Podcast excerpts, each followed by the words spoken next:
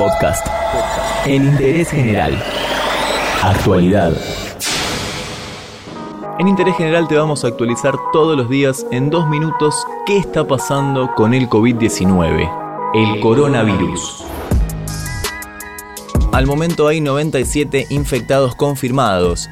En base a ese número podemos hacer una comparación cercana. En Chile y en nuestro país, el primer caso confirmado de COVID-19 fue el 3 de marzo. Desde ese día hasta hoy, en Chile alcanzaron el número de 238 y acá, repetimos, 97 hasta el momento. Lo que hay que tener en cuenta es que acá solo confirma casos el Malbrán y eso puede hacer que sea más lento el protocolo de confirmación.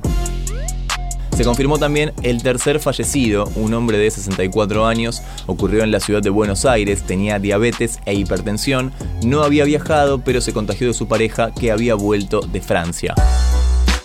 En la ciudad de Buenos Aires te contamos que ya hay hoteles que funcionan como hospitales, digamos, reciben a enfermos leves, esto es en el marco de un programa que tiene como objetivo complementar el sistema de salud pública, lo anunció la reta a primeras horas del día. Vamos a incrementar el número de camas, camas de todo tipo, todo lo que es la incorporación de personal, médicos, enfermeros, auxiliares necesarios para esto. También estamos, seguimos fortaleciendo el SAME, todas las líneas de atención, el 107. Estamos trabajando en total coordinación con el Gobierno Nacional y el Gobierno de la provincia.